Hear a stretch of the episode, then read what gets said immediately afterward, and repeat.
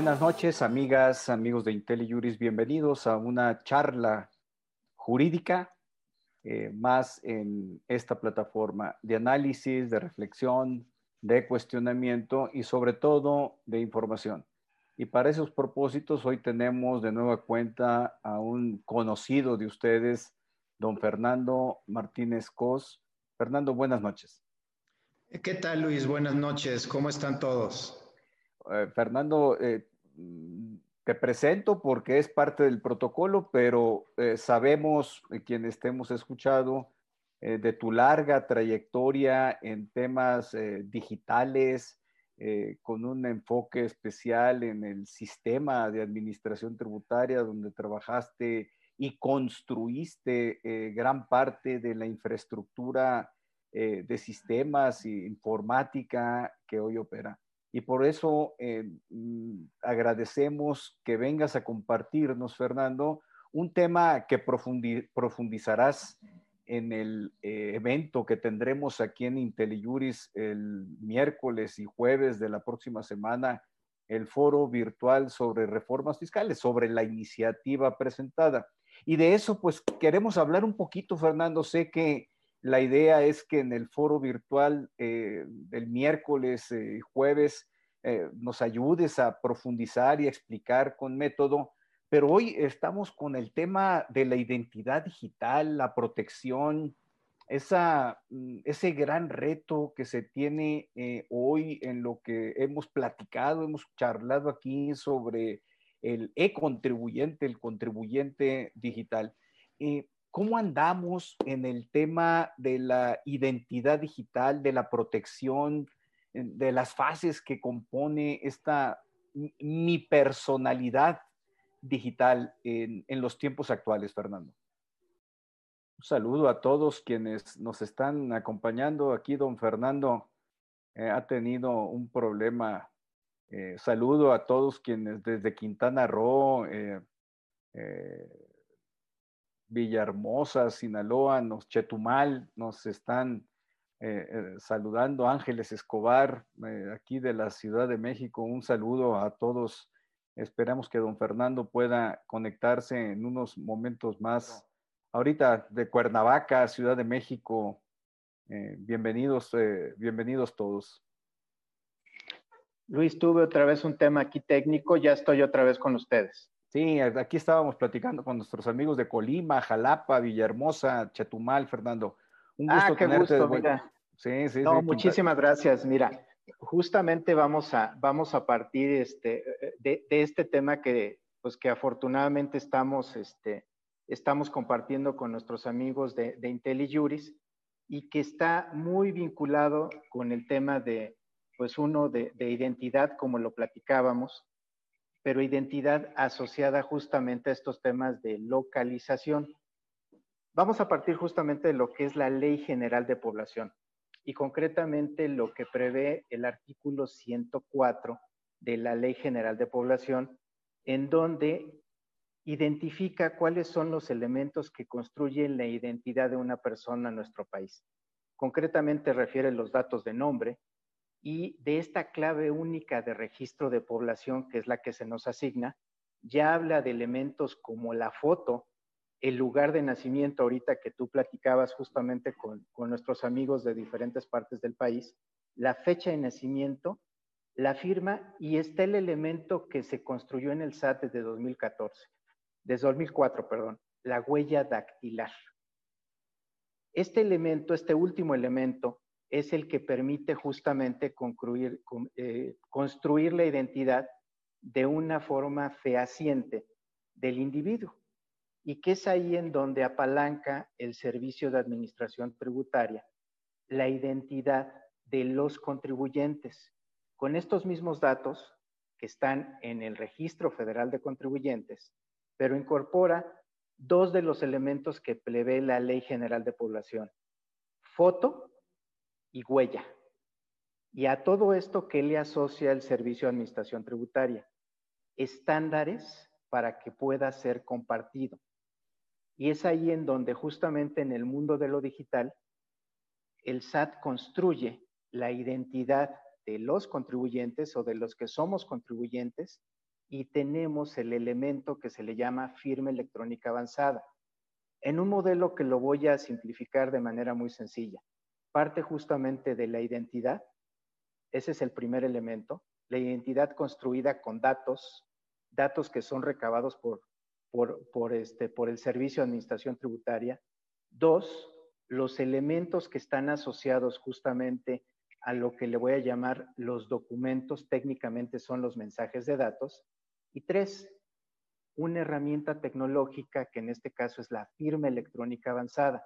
Entonces, con base en esto, es que tenemos una identidad que se presume sólida, tenemos elementos que permiten compartirse de identidad a través de huellas, que justamente es el camino que ahora, pues en esta iniciativa de reforma vemos que se está tomando, y a partir de ello es en donde se empieza a construir una identidad en el mundo de lo digital con datos biométricos. Eh, Fernando, yo, tenía una duda. La base de datos del Registro Nacional de Población, RENAPO, el INE y el SAT, que digamos son así eh, las que yo identifico, no sé si estoy en lo correcto, como las bases de datos más amplias de, la población, de, los, pues de la población en general, porque en el RENAPO no solo están los ciudadanos mayores de edad, sino pues, está, está la población. Eh, ¿Están cruzadas las bases de datos? Eh, ¿Están depuradas? Eh, y una pregunta medio complicada, pero, pero la hago. ¿Son confiables las bases de datos o, o, todavía son algo inestables? Mira, yo te diría que una, una base de datos y más de información de población es confiable cuando ya no tiene duplicidades y cuando está asociado a elementos tecnológicos como es la confirmación de la identidad. Ahí es en donde está la confianza.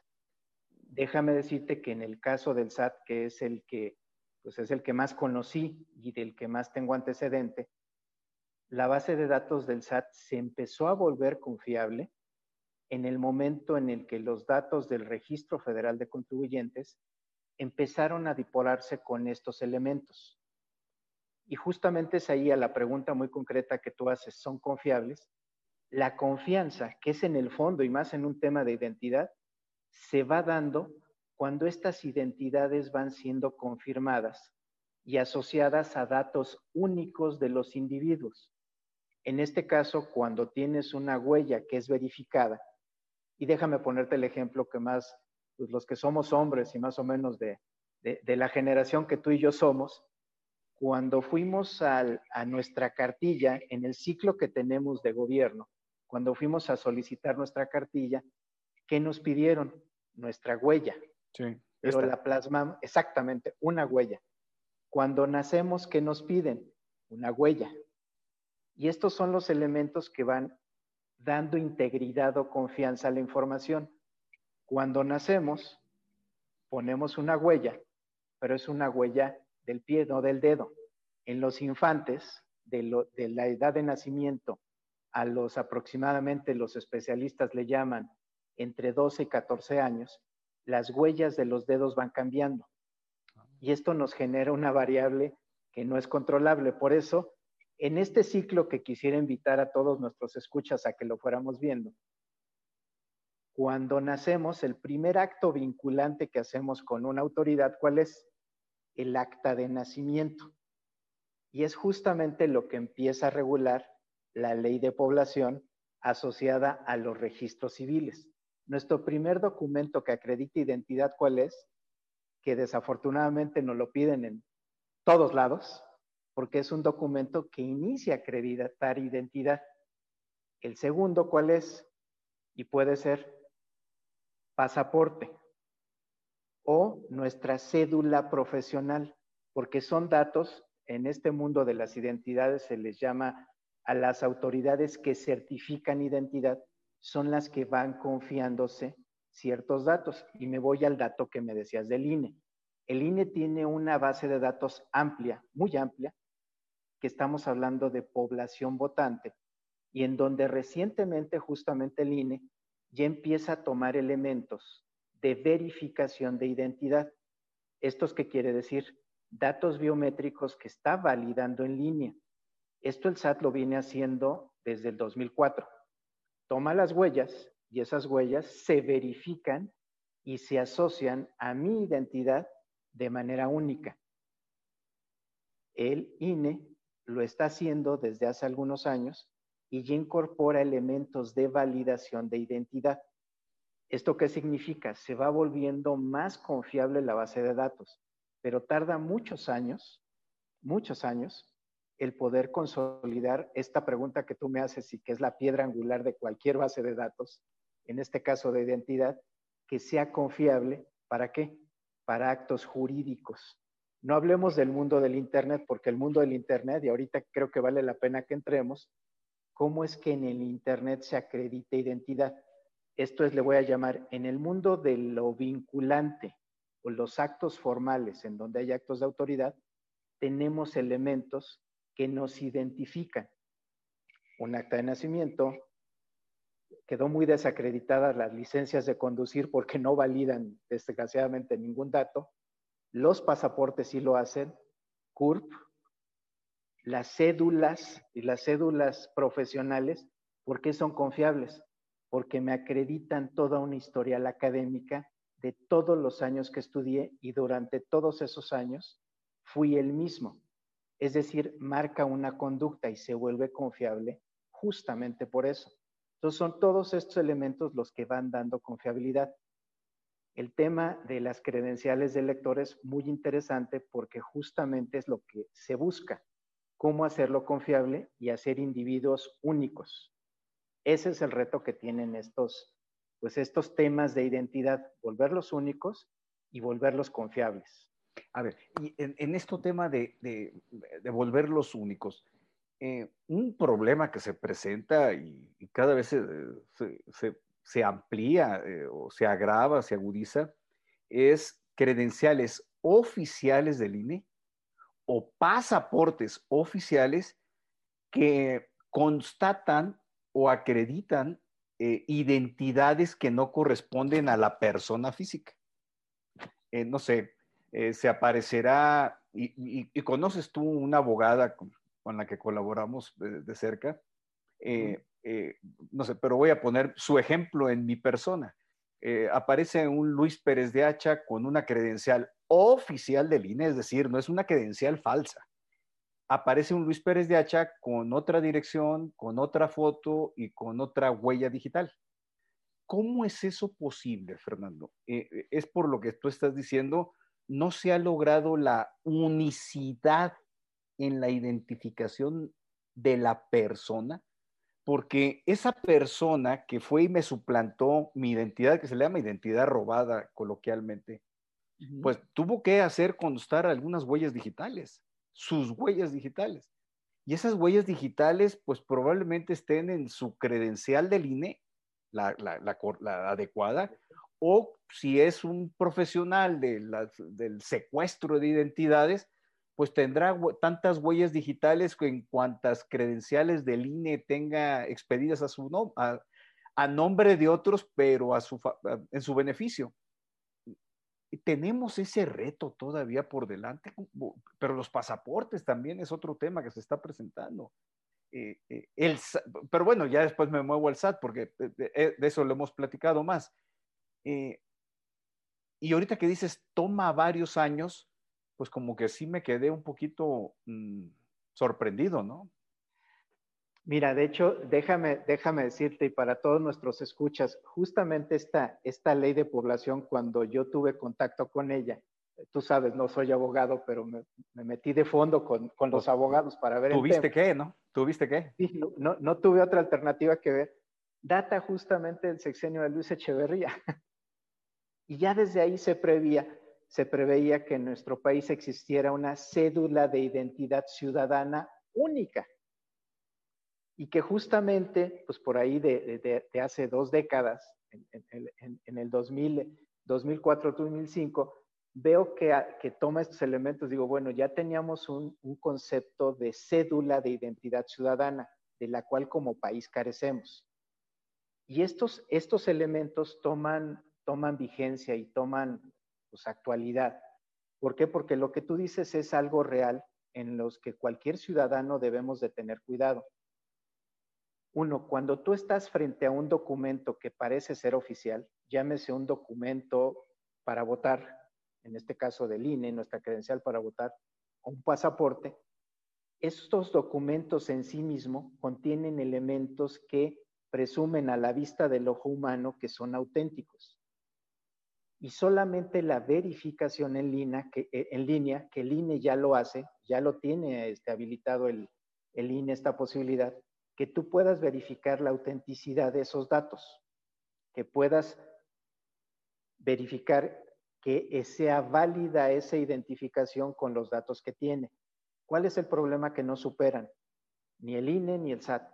Que si te usurparon la identidad y en nombre de otra persona fueron entregadas tus huellas con tus datos de identidad, desgraciadamente vas a tener una identidad protegida con el INE, pero con otros datos a nombre tuyo. Ese riesgo todavía no se resuelve. ¿Por qué? Porque no hemos cerrado el ciclo de nacimiento, que hay países que lo tienen muy, muy bien construido. Un ejemplo, pues es Estados Unidos, algunos países este, sudamericanos, eh, por ejemplo, ubico el Ecuador, que tienen cédulas de identidad nacionales. Esas cédulas de identidad son desde que nace el individuo hasta que fallece. O sea, están bastante bien trazada la conducta. Nuestro país no tiene esa historia. Nosotros no. Nosotros, por un lado, puedes tener datos en los registros civiles de nombres, puedes tener otro dato en tu cédula profesional, puedes tener otro dato y cuando digo dato me estoy refiriendo a nombre, apellidos, y que eso, pues en el mundo de lo jurídico, cualquier cambio en el nombre o apellido crean un individuo diferente. Entonces tenemos un problema de origen. ¿Por qué? Pues porque los registros civiles no necesariamente están reflejando los datos que yo pueda tener. Déjenme ponerles el caso, y ese sí los conocí con todo detalle. En el registro civil y en mi acta de nacimiento no necesariamente son coincidentes mis datos con el Instituto Mexicano del Seguro Social. Y al no ser coincidentes, jurídicamente estás hablando de dos personas diferentes. En temas de identidad hay grandísimas áreas de oportunidades, grandísimas. Y sobre todo creo que tenemos los instrumentos legales para construirlos, pero en donde mi hipótesis es que esto no ha logrado cuajar es en la ejecución. En la ejecución de todo esto y con el poder tecnológico que hay ahorita, pues la realidad es que ya deberíamos contar como país con esta cédula que está prevista en la ley de población, esta cédula de identidad ciudadana, ya le deberíamos de tener y que sustituya a la credencial para votar, que ese es un acuerdo que existe entre el gobierno federal y el INE, justamente de que la credencial para votar nos sirva para identificarnos, pero tiene estos vacíos que tú señalas. Eh, el, eh, el, registro, eh, el registro federal de contribuyentes toma como fuente, prima, fuente primera de identificación la credencial del INE. Es una de sus fuentes. Es una de sus fuentes. ¿Cómo, cómo procesa el, el, el SAT la construcción de una identidad digital? Eh, que, yo me veo con mi registro federal de contribuyentes, eh, mi firma electrónica avanzada, mi certificado de sello digital, pero no habrá otro Luis Pérez de Hacha eh, con otras huellas digitales, y no homónimo, con las mismas huellas digitales, pero otro sello digital y otra firma electrónica avanzada en el SAT, o es más complicado.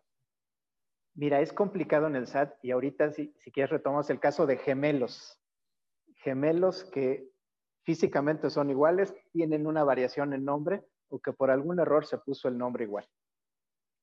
El dato que tú preguntas, ¿cómo se construye una identidad para efectos tributarios en nuestro país? El primer paso se construye a partir del Registro Federal de Contribuyentes y de un acuerdo expreso que existe para todo el gobierno federal de que el dato que se genere por parte de cualquier dependencia del gobierno federal debe de ser vinculada al Registro Nacional de Población, a la CURP. Entonces, cuando a ti se te otorga un registro federal de contribuyentes, el primer paso es que se verifica que tengas una clave única de registro de población. Y, esto quiere decir que sea única, que no haya otro Luis Pérez de Hacha en el Registro Nacional de Población. Esa es la condición primaria, Luis.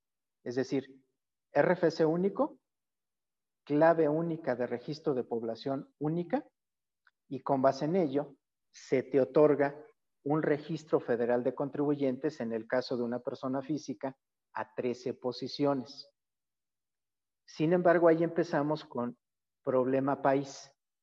Tienes una CURP con datos que se parecen al RFC, pero que son elementos adicionales y que eventualmente en la gestión pública o te piden la CURP y eventualmente te llegan a pedir el RFC. Y cada dependencia te asocia un número diferente a cada uno de sus usuarios. Hablemos del sistema de salud o hablemos de, la Secretaría de Educación Pública o de algunas otras dependencias y no hablemos de gobierno federal o municipios. Tenemos diferentes identidades en función de la autoridad o la gestión que estemos realizando. Me regreso al SAT o me regreso al RFC. Tienes un RFC, tienes una CURP. Primer punto, estás en posibilidad de acreditar tu identidad. Paso siguiente es, se otorga una firma electrónica. A esos dos datos que es Registro Federal de Contribuyentes y clave única de registro de población, CURP, ¿qué se le agregan? Elementos adicionales como es el acta de nacimiento, que ya está en la CURP, esta tú le exhibes para acreditar identidad, confirmar que solo haya un Luis Pérez de Hacha, se verifica el acta de nacimiento, posteriormente con alguna identificación se verifica que efectivamente seas Luis Pérez de Hacha quien aparece en la foto, es el segundo elemento, que no exista duplicidad con la base de datos del Registro Nacional de Población, que seas único para efectos de el INE, y posteriormente se toma la foto, tus rasgos físicos, se toman las huellas, y aquí es en donde entra el primer elemento que permite la verificación de unicidad. Si existe en la base de datos del SAT un Luis Pérez de Hacha, que haya entregado sus, sus huellas, pero que haya coincidencia semántica con el nombre, el trámite se rechaza. Es decir, si alguien antes que tú te robó tu identidad y acudió al SAT, ahí estás ya frente a un delito de usurpación de identidad. Pero es primero semántico y después se confirma con, biometría, con biometría. Eso, desafortunadamente, en nuestro país no conozco cómo se va construyendo la identidad de los individuos en alguna otra dependencia. Hoy ya el INE ya también está vinculándolo con la CURP ya hay una verificación de minucias en las huellas, incluso en las nuevas credenciales para votar, ya se están incluyendo esas minucias que permiten con, el rechazo. El rechazo, exactamente, ya empieza a construirse, pero eso tendrá algunos años para que a nivel de población, toda la población, empecemos a tener una identidad segura, tenemos que tener una autoridad que nos la garantice. Y eso, pues en el caso de línea, apenas lo empieza a hacer. En el caso del SAT, pues estamos hablando justamente en esta iniciativa que se tienen ya 100 millones de huellas. 100 millones de huellas que estamos hablando de 12 millones de habitantes.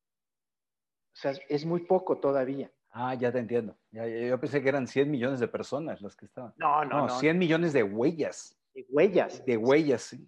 de huellas. y, bueno, este, hay que tener presente que pues en la evolución que se dio, que lo platicamos en una de las charlas, justamente la toma de huellas partió del SAT de 4, pasó a 10 y fue lo que fue ampliando. Rostros también, pues tienen un, este, rostros tienen 15 millones de rostros. ¿sí? Entonces es una población todavía más pequeña. Y ahí es en donde empieza la confiabilidad y donde déjame partir de esto. Ahí es en donde está el riesgo. Si estamos hablando de una población de más de 120 millones de habitantes, pues ¿dónde están los otros 100 que pudieran estar tomando esa identidad, porque hoy está muy dispersa en diferentes, en diferentes este, pues, instrumentos de toma de información. Ahí es en donde están los grandes riesgos. Eh, Fernando, y ahorita nos movemos a la, a la, reforma fiscal, en la cual profundizarás en la plática de la próxima semana, pero sí me gustaría que nos dieras aquí un, un, anticipo.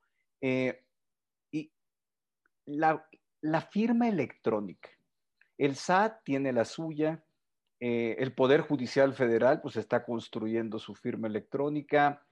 Eh, ¿En qué va ese proceso? Porque es la es el equivalente a lo que antes era la huella digital y luego la firma física que tenía que ser autógrafa, eh, pero ya eso se ve hasta, hasta desfasado, sobre todo en los tiempos actuales, eh, donde pues, la presencia física de los bancos ya realmente los trámites están centrados en, instrumentos digitales con sus propias identidades, sus propias construcciones de, seguridad y reforzamiento. Eh, esa dispersión en firmas electrónicas tiene algo que ver con el tema de la identidad, más que nada identidad, de la seguridad digital? Mira, yo te diría que de hecho, pues estos temas, especialmente los de firma electrónica, cuando son avanzadas, cuando son avanzadas tienen esta característica que, que permite justamente de manera única asociarla a un documento. Por eso yo parto de este modelo. El primer paso es identidad, el segundo paso es documento y el tercero es la firma. Hoy lo que tenemos tanto en el Poder Judicial como en el gobierno federal a través de la ley de firma electrónica avanzada es el instrumento, que es un instrumento muy poderoso, que permite generar, vamos a llamarle así, permítanme esta, esta, esta expresión, permite generar una huella digital en el documento. Eso es lo que te permite una firma electrónica avanzada. Cuando vamos al mundo de lo financiero, como tú bien ahorita lo referías, ¿qué tengo? Tengo mecanismos de identificación, tengo conductas y un conocimiento del sistema financiero que permite acreditarme identidad. Yo te diría, yo soy Fernando Martínez Cos para efectos de el Banco A, pero puedo ser otro Puedo ser Fernando Benito Martínez Cos si estoy en otro banco. Ahí es en donde estos temas de identidad ya no son tan sólidos. Eh, oye, el Benito muy de moda, por cierto. ¿eh? Ándale, bueno, ese es mi segundo nombre. Ese este no, yo sé, yo sé, nada más quise, quise apuntarlo. Pero, pero por ejemplo, el Poder Judicial de la Federación trae su propia, está desarrollando su propio modelo de firma electrónica. me voy a regresar a una pregunta que, que me surgió. ¿Qué diferencia hay entre firma electrónica y firma electrónica avanzada? Mira, una, una firma electrónica tiene la característica de poder, yo le suelo llamar, abrir la puerta en el mundo de lo digital. Es una contraseña. Ya. ¿Cuál es la característica de esta contraseña? Lo mismo que yo sé, lo sabe con quien voy a interactuar. Es decir, mis contraseñas están en una base de datos de un terceña de un tercero. Esto se les llama contraseñas simétricas o llaves simétricas. Pues se, utilizan muchísimo, ¿no? Pues son las que entro yo de los famosos passwords, ¿no? Es el password, pues, es el password. El que utilizo para entrar a la plataforma del SAT. Correcto, yo te diría, es el que entramos de manera genérica al mundo digital. Nosotros mismos creamos nuestros passwords para cualquier plataforma digital, llámese Facebook, llámese Twitter, eh, llámese Instagram, cualquiera, creamos esas contraseñas. Y esas contraseñas pues tienen la característica, y ya ahora, afortunadamente en el mundo de lo digital, que nos lo dicen, tu contraseña es débil, tu contraseña es media o tu contraseña es fuerte, ¿no? ¿Y eso por qué? Porque justamente hay algoritmos que permiten estar generando pruebas, que permiten identificar y accesar a esos datos que ya dimos en el mundo de lo digital, que es en donde mayor vulnerabilidad podemos tener. Pero esa es la, esa es la característica de una llave simétrica. Las firmas electrónicas avanzadas son asimétricas. ¿Esto qué quiere decir? Lo que yo hice de contraseña, solo yo lo conozco, nadie más lo conozco. y tiene un tema muy técnico que está vinculado a un acceso a una llave privada. Esa llave privada es un algoritmo que se vincula justamente al documento, que es la segunda fase de lo que te comentaba. Si yo tengo un instrumento que se llama firma electrónica avanzada, perfectamente lo puedo vincular a un documento y si ese está asociado a una identidad, bueno, pues ya tengo el escenario completo para expresar voluntad de manera muy clara. Ya. otra suerte que estamos. Déjame llevarte al mundo de lo financiero. En el mundo de lo financiero, ¿qué hacemos? Tocamos la puerta del banco, contraseña, ya me abrió la puerta. Pero para hacer un movimiento, ¿qué necesito? El token. El token. El token en donde hoy está, en un teléfono. ¿Quién dio el, el teléfono? El que es el dueño de eso. Y si juntamos contraseña, que previamente para que me diera una contraseña el banco, ¿qué fue lo que le di, Luis? Mi firma autógrafa. Ahí estás en el mundo del papel y cómo lo empiezas a llevar, en este caso en el mundo de lo financiero, cómo expresé yo primero mi autorización para que me otorgaran contraseñas y cómo el banco, a través de los medios móviles, me está otorgando elementos de los cuales yo solamente puedo ser el conocedor y el sabedor de esas claves que voy a incorporar a esa transacción. Y es en donde está la confianza, no en la identidad, Luis. ¿eh?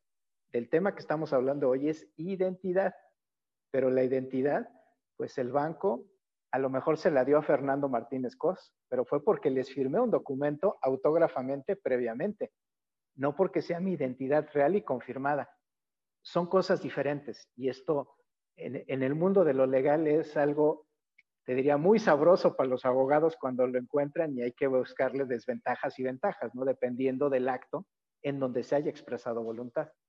No, está, está interesantísimo. Tenemos algunos comentarios y preguntas. Unos de ellos van, están relacionados con la reforma, bueno, el pronóstico, el proyecto, por el pronóstico, eh, la iniciativa de, de reforma fiscal.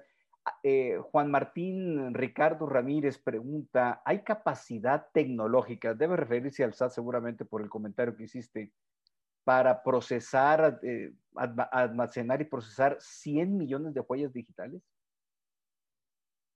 En este momento yo les diría la tiene porque la verifica a partir de los nuevos certificados de firma y las nuevas identidades que está levantando.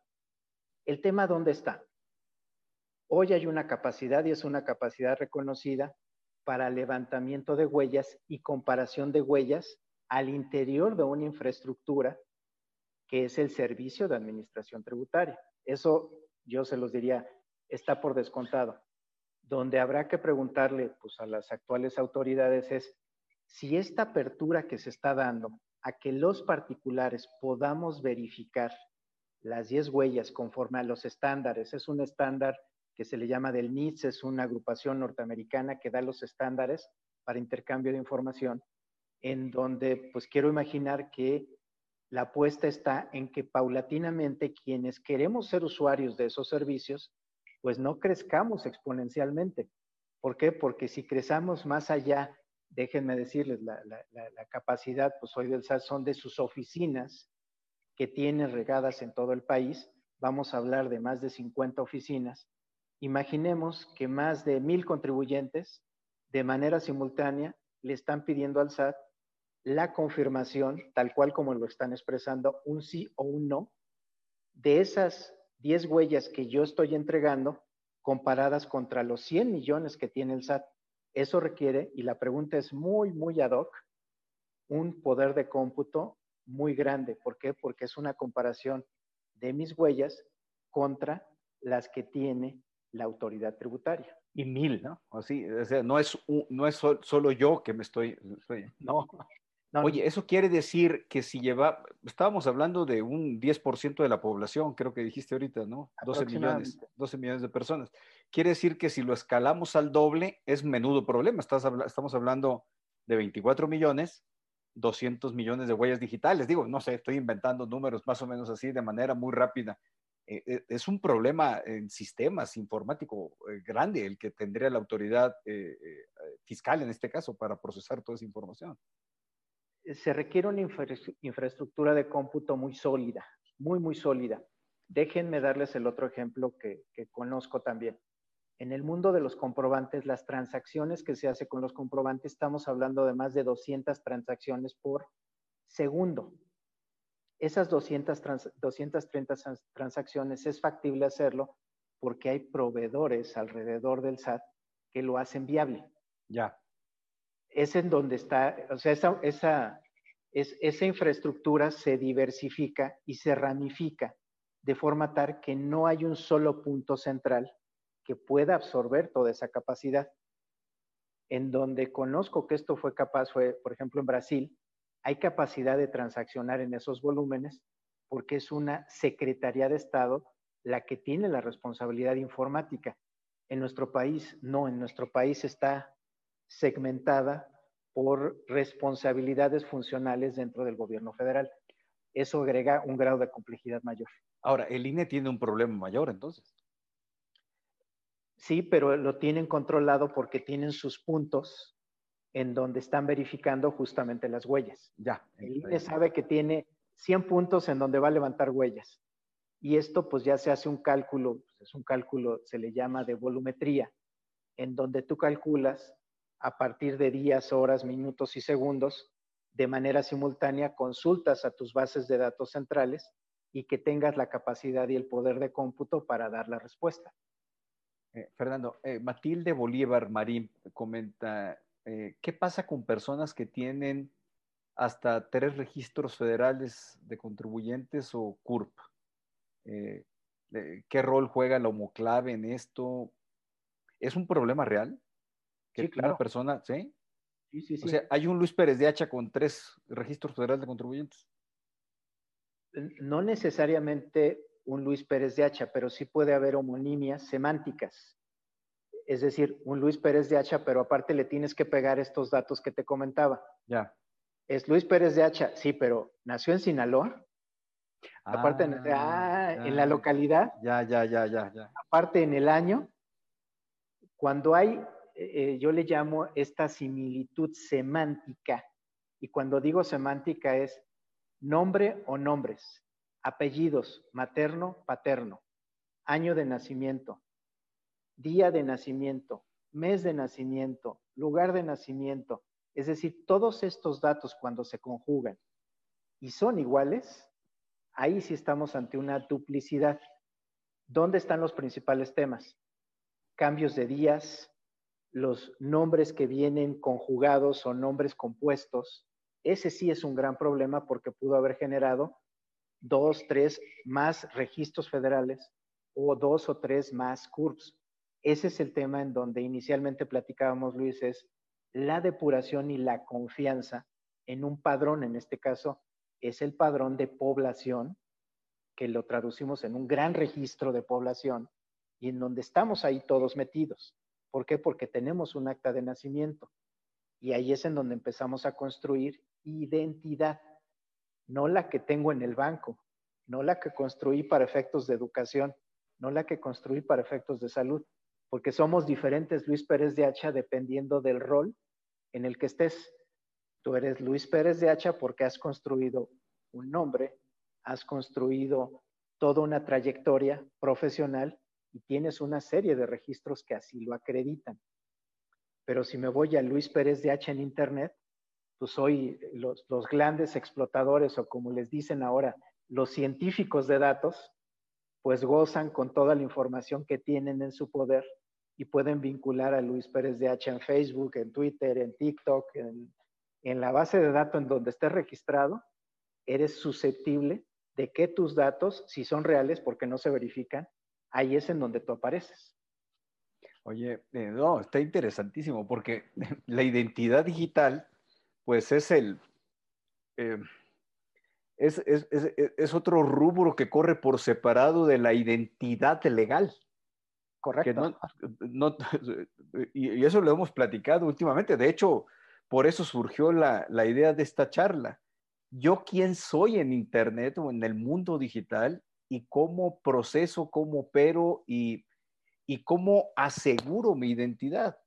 La identidad le voy a llamar jurídica, porque yo soy un, proceso como abogado, soy un ente jurídico. Claro. ¿sí? Tengo una eh, realidad, bueno, más allá de lo metafísico, todo lo que corresponde, bueno, tengo una realidad porque el derecho me lo reconoce. Y eso exige la identidad, ¿no? Por nombre. Eh, incluso por eso surgió, voy a hacer una anécdota aquí, en el derecho romano, y en, que, que fue donde se desarrolló más el, el, tema del nombre, estoy hablando hace dos mil años, eh, pues por eso tenemos un nombre, para designarlos y señalarlos. Fíjate que Juan Antonio de Arana, a quien conoces bien y te manda a saludar, por supuesto. Eh, eh, tenemos muchos casos que cuando la persona por haber extraviado la credencial del INE, la vuelve a obtener, le registran con un clave diferente cuando la persona presenta ese credencial a un banco automáticamente. El SAT y el banco le registran otra clave del registro federal de contribuyentes. El cambio está en la clave y entonces la persona tiene doble registro federal de contribuyente, lo que estamos comentando. Lo que hacemos primero es acudir obtener la CURP correcta y posteriormente cambiar la credencial del INE. Con esa modificación se hace cita en el SAT y se cancela el RFC no correcto. Híjole, es un, es un tema este que está señalando eh, Juan Antonio. Eh, eh, fíjate, Alejandro Juárez te comenta, estamos hablando del mundo que hay de, de las firmas digitales. Eh, Fernando, pero no la buena práctica sería que independientemente del emisor, Poder Ejecutivo, SAT, Poder Judicial, la firma electrónica fuera una sola y la identidad fuera una sola basada en un mismo estándar, pero conservando portabilidad multiplataforma. Saludos. Eh, medio entiendo, Fernando, ayúdame a, digo, se ve que Alejandro es un experto en el tema, pero ayúdame a entender a mí que el tema se me, se me enreda desde lo, de lo digital y firma electrónica avanzada. Hay una ley de firma electrónica avanzada.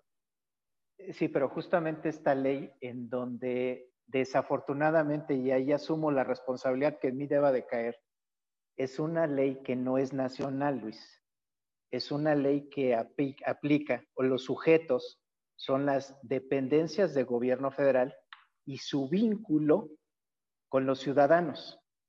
Es un concepto muy sutil y que justamente platicándolo con abogados, ellos la recomendación que, pues, que me hicieron en su momento, me decían es que se debió de haber creado una ley nacional de firma electrónica que abarcara a estados y municipios, de forma tal que jurídicamente no dejaras margen de maniobra a, otros, a otras instancias. Esa es una. Ese es un concepto muy jurídico que, pues que sí, caí en la reflexión de que debió de haberse hecho de esa, de esa forma.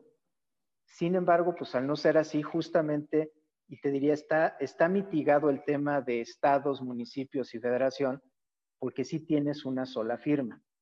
Tienes diferentes regulaciones. En, este foro, pues vale la pena decir que, pues al menos ubico 20, más de 20 legislaciones estatales que reconocen los medios digitales para su gestión de los ciudadanos en cada una de las entidades federativas. O sea, cada entidad desarrolló esto que estamos viendo y que me preguntas, de federación y pues el Poder Judicial, la verdad es que está muy controlado. Imaginémonos que esto hubiese sucedido a nivel de estados y a nivel de municipios. Los estados hicieron sus marcos normativos para usos de firmas electrónicas y están hechos, ¿eh? Con una práctica jurídica, yo diría, con algunos cuestionamientos que con algunas entidades este, sí tuve oportunidad de platicar y sobre todo este lenguaje jurídico de lo digital, si hay que aterrizarlo en un lenguaje que resulte práctico y entendible para quien aplica la tecnología. Entonces, pues efectivamente traemos ahí dos escenarios. Cuando se habla de una sola plataforma, querría decir que esta firma electrónica sea reconocida por la plataforma del gobierno federal en trámites federales por la plataforma estatal en trámites estatales, llámese Colima, llámese Nuevo León, llámese Chiapas, es decir, en cualquier entidad, esta firma que es federal también toma avisos estatales y déjame llevarlo a lo que sería el sueño ideal. y que también es reconocida a nivel municipal. Eso no sucede en nuestro país. De hecho, en el mundo no conozco un caso en donde una firma electrónica avanzada tenga todo este alcance porque tiene sus, sus frenos para ser adoptada. Nuestra realidad país es que no tenemos primero una identidad única. Yo les diría, hoy Luis Pérez de Hacha seguramente es uno para efectos del gobierno federal, seguramente eres otro ubicado en la entidad en donde estés, para algunos trámites puede ser otro, y para efectos municipales o de predial o de algún otro trámite puede ser otro. O el Poder Judicial, soy otro. El Poder Judicial Federal, soy otro. Tus actuaciones como abogado. Digo, sigo siendo yo, pues, pero con identidad distinta, identidad digital. Sí, a lo mejor eres Luis Pérez y Hacha. Luis Pérez de Hacha. Alguien por ahí se equivocó en la captura, que ese es un tema muy fuerte en temas de identidad. Cuando hay letras diferentes dentro de la semántica de nombre, pues evidentemente te conviertes en otro, en otro individuo. Todos esos temas son pues los que enfrentamos cuando se intentan construir padrones confiables. Y cuando se habla de plataformas y que sean plataformas interoperables, pues estamos hablando de plataformas únicas que así como ahorita, la verdad es que yo creo que es muy loable el esfuerzo que está haciendo el SAT de compartir huellas, debe de ser una plataforma que le permita a todas las instancias poder verificar identidad. Hoy, desgraciadamente, pues cada quien somos quien queramos ser y déjame decirte, yo le hablo el templo de lo fraudulento ahí está, a espaldas del SAT en Santo Domingo, en donde tú puedes ser quien quieras ser con un título profesional, con un pasaporte, con una credencial de lector, y a quien verifica, yo le llamo de manera estática, es decir, no dinámica, es decir, si yo quiero verificar la identidad de Luis Pérez de Hacha con un pasaporte y no verifico los elementos de seguridad intrínsecos dentro del pasaporte, yo confío en lo que veo, que eso es lo que desafortunadamente, pues en muchas de las gestiones que, que llevamos a cabo, así es como funciona. Lo que veo, lo que tengo y lo que me es visible. ¿Qué es lo que tengo? Un pasaporte. ¿Qué me es visible? Un nombre y apellidos. ¿Qué si tengo? Una vigencia. ¿Qué otra cosa estoy observando? Una foto. Pues sí parece que es Luis de Hacha, ¿no? Sí, sí es él confío en lo que tengo en la mano y lo que tengo enfrente. Difícilmente se verifica contra la fuente emisora, que eso trae toda una connotación de quién certifica la identidad. Y déjame llevártelo a algo más complejo. ¿Quién certifica la identidad país y quién certifica la identidad a nivel internacional? Sobre todo para las empresas, se oye en un mundo global, ¿quién certifica la identidad en contratos a nivel mundial. Hoy decimos que es el pasaporte. Yo ahí haría un alto. Espérense, vamos a, vamos a, vamos a repensarlo mejor con los abogados para ver a dónde nos lleva, sobre todo en un tema de materialidad, Luis. Sí, ahorita vamos para allá, Fernando, que vas a profundizar en esto la próxima semana en el foro virtual de, de Interiuri sobre el proyecto de reformas fiscales. Pero siempre viva eh, Granados Ramos nos hace una pregunta que si puedes repetir el nombre del sistema o empresa de, que da los estándares de Estados Unidos sobre huellas digitales? Es el NIST. Pónganle en el Google N-I-S-T. Es el National este, International Technology, que es una, es, una, pues, es una institución del gobierno de Estados Unidos que da los estándares internacionales para compartir huellas. Y concretamente eh, tienen que entrar al segmento de biometría o biométricos, biométricos, este, tienen que entrar ahí y encontrar esos, esos estándares. Deben de ser de por ahí del 2014-2015. Eh, Fernando, eh, eh, otra pregunta de siempre viva. Los bancos, y yo pongo aquí además los notarios, ¿tienen una conexión con el INE para verificar la validez y vigencia de las credenciales del lector? ¿Es correcto? Y, y, esa, esa conexión también la tienen con el SAT o no? Los bancos. sí, también. Entonces, digamos que si hay una identidad eh, verificada, digamos. déjame decirlo así. Verificas la existencia semántica de nombres y vigencias. Ya, ya, claro. siendo, digo, siendo consistente con lo que has precisado anteriormente, pues sí, la identidad semántica. Ahí yo la dejo. Oye, hay, hay, varias preguntas en el chat, pero en, en, la sección de preguntas, pero no me quiero ir sin ¿Qué propone la reforma fiscal para el siguiente año, Fernando, en este tema concreto? ¿Qué nos está proponiendo justamente en este artículo 17F? Lo que nos está proponiendo eh, pues el Ejecutivo, que es concretamente lo que dice es a quienes sean usuarios de la firma electrónica avanzada, el servicio de administración tributaria les va a permitir la verificación de los datos de identidad. ¿Cuáles son estos datos de identidad? Pues las huellas, el, iris y el rostro va a permitir verificar. Eso pues van a definir a través de reglas cuál va a ser el mecanismo para que esto se, se pueda ejecutar. Entonces hay que esperar justamente que primero esta propuesta se autorice, y después que se concrete, yo le llamo, en, el mundo del, legislativo, yo le llamo que aprueben la idea, el Congreso, que regrese al SAT y que en el SAT aterrice en cuestiones operativas, como es lo que preguntaban ahorita justamente, bueno, ¿qué son esos estándares del NIST? El NIST da los estándares de reconocimiento e intercambio de huellas entre entes diferentes. Esto es, Estoy imaginando y es simplemente una hipótesis. Yo dentro de mi despacho voy a dejar que Luis Pérez de Hacha refleje sus huellas, voy a mandar las huellas de Luis y el SAT, como está previsto en, este proyecto, en esta iniciativa, me va a regresar un sí o un no. Sí son las huellas de Luis, no así, ¿eh? me va a decir un sí o un no. Es una respuesta binaria. No me van a dar más datos. ¿Por qué? Porque si hay un tema de pues de, protección de datos que tiene que estar siempre asociado a este tipo de temas. Y, el SAT, a ver, eh, pero es una, va a ser en bancos, va a ser notarios, eh, eh, tiene que haber una reglamentación, un desarrollo de esto, supongo. Sin duda. Pero, pero en el caso que pones, yo llego a tu despacho, plasmo mis 10 huellas digitales, quiero pensar en el caso de los notarios que, tienen el problema de identidad con, con, así, con mucho, con mucho señalamiento de que, de que, bueno, se falsean las identidades, pero llega, eh, llego a tu despacho, 10 huellas digitales, respuesta binaria, se dice sí.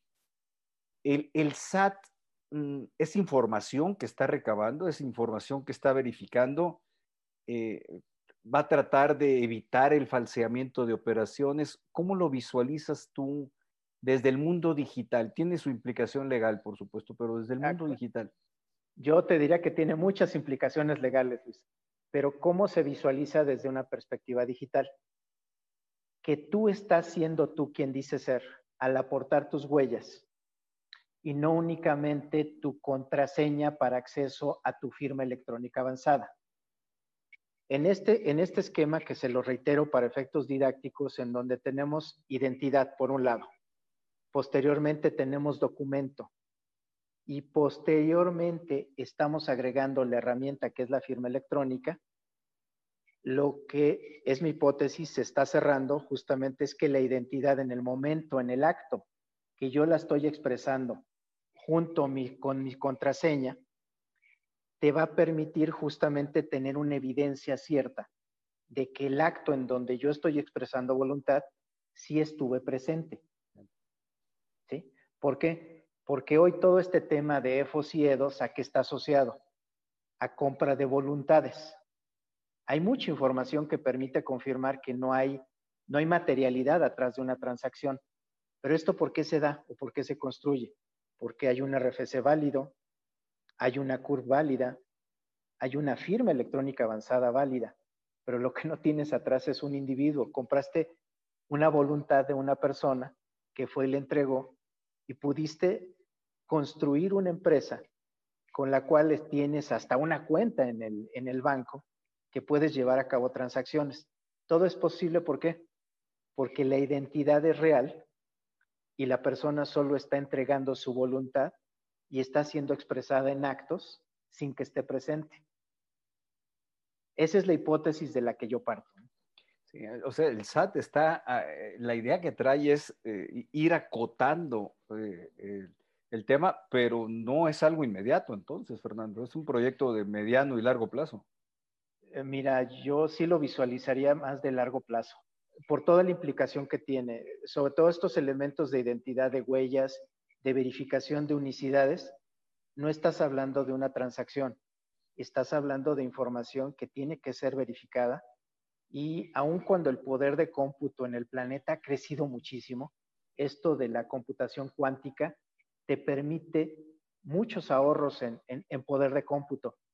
Sin embargo, hablar de, la entrega de huellas, ya no estamos hablando de datos semánticos o, datos que, es información que se puede transaccionar, sino ya de datos biométricos, creo que tiene un reto bastante interesante. A mí la iniciativa me, gusta, me parece bien, ante este reto de identidad que, pues es real, ¿no? Y estas voluntades que desafortunadamente pues se está dando, o sea, compras... Se está manipulando, ¿no?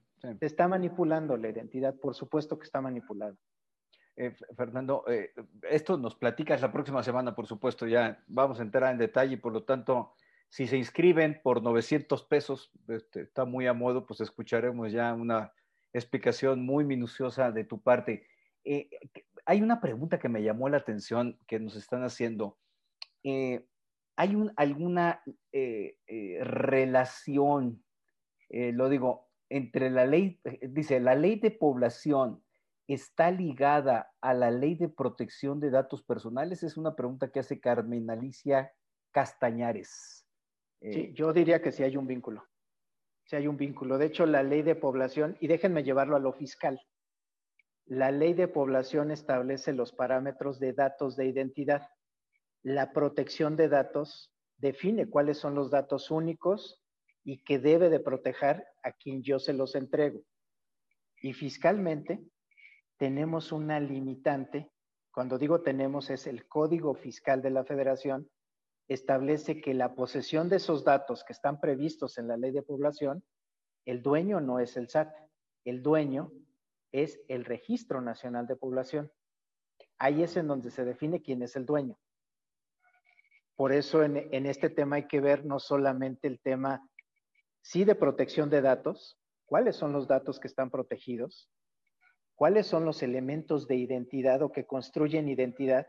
Por eso yo refiero este artículo 107, que hasta me lo aprendí, Luis, de tanto oírlo con los abogados, pero pues yo siempre en estos temas trato de ir más al, al, fondo y a la evidencia operativa que se va a generar.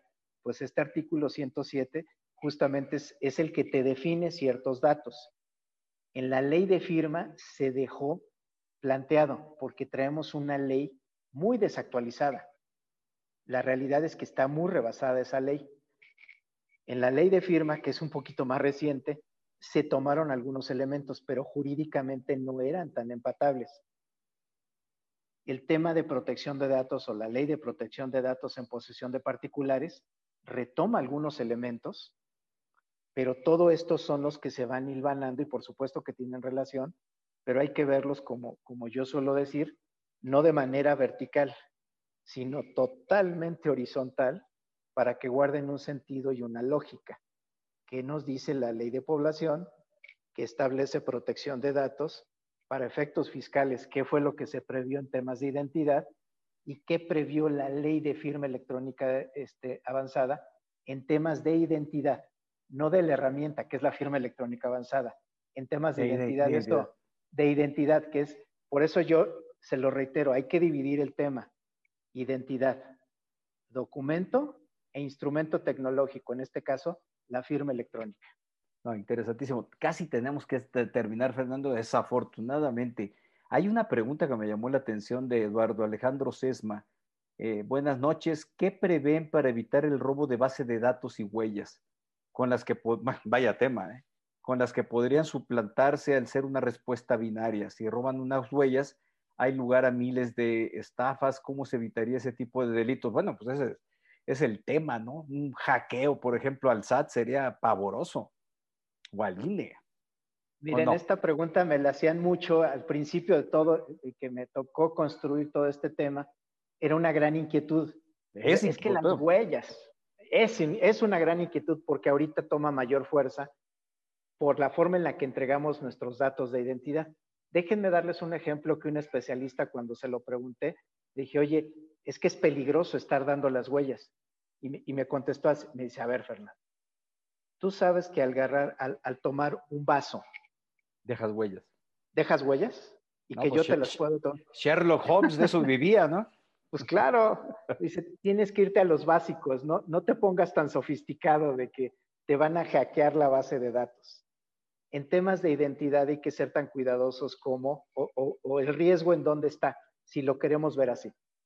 En las huellas que yo dejo plasmadas en un cristal o en los datos que yo entrego, y esto es otro factor de gran riesgo, que yo entrego para participar, y, bueno, estuvo de moda este tema, en una rifa, en una rifa en donde nos piden nuestros datos personales para participar en, eh, en la rifa de un carro, en la rifa de un refrigerador. Esos son datos que hay que tomar. O cuando nos sacan fotocopias de nuestros documentos oficiales. El INE, cuando lo entrego, para, cuando entro a una oficina, ahí la dejo, ¿no? Ahí, está, ahí estás más riesgo, eh, Estoy entregando mi identidad. Ahí la estás entregando. Justamente ahí la estás entregando. Y, y, justamente estos temas de identidad o asociados a instrumentos de pago como tarjetas, ¿en dónde están los elementos de identidad? En la parte frontal de la tarjeta y en la parte posterior de la tarjeta. La conjunción de ambos que te permite transaccionar en el mundo de lo digital. Por eso yo les diría, Ojo con las credenciales que dejan en los accesos a los sitios públicos. Ahí está un, mucho más vulnerable que nuestros datos en una base de datos. Son vulnerables, sí, porque estamos hablando de volúmenes, pero también estamos entregando datos en un acceso a un sitio en donde estamos dando nuestra credencial de identificación. Déjenme darles un mal consejo que luego las recepcionistas me, me aborrecen por eso yo les entrego siempre una licencia vencida en donde aparece mi foto. Y siempre a la recepcionista le digo, ¿qué quiere? Porque me dice, no tiene que darme una vigente. Yo le digo, a ver, ¿me quiere identificar o me quiere levantar una infracción? Si me levanta su infracción, sí la tengo. Si hablamos de identidad, siempre le digo, vea el nombre que tiene ahí y vea la foto que tiene ahí y dígame si soy o no soy su respuesta muy concienzuda y con todos los elementos jurídicos que ustedes saben es, no, pues sí es usted, pero está vencida. Me doy. Pues Fíjate que precisamente esta abogada, y bien, hay dos, tres comentarios ahí en el chat, y ya para cerrar ahora sí, Fernando, esta abogada que tú conoces, con la que trabajamos algunos temas, eh, entregó su identidad, su credencial del INE en un hotel en Guadalajara, iba de turista. Y los cargos del robo de identidad, apertura de de, en tiendas de, de, de consumo esos populares, eh, apertura de cuentas bancarias, eh, al, este, eh, incluso alta en el registro de contribuyentes, se hizo en Guadalajara. Ahí fue, ella está segura que ahí se le, le robaron. Fernando, muchas gracias, en verdad. Es una lástima que tengamos que cortar siempre contigo, muy interesante y es un, es un tema inacabable, de moda, no deja de estar de moda y ahora con la propuesta de reforma fiscal del SAT, eh, bueno, del, presidente de la República, eh, se vuelve un tema de mayor actualidad. Fernando, a la distancia, con mucho afecto, te mando un abrazo muy agradecido por el tiempo y tu generosidad en conocimientos y experiencia. Que tengas buenas noches y que tengan todas y todos en el país muy buenas noches. Gracias por estar con nosotros en una sesión más de Intel y Juris. Hasta luego. Hasta luego. Bye.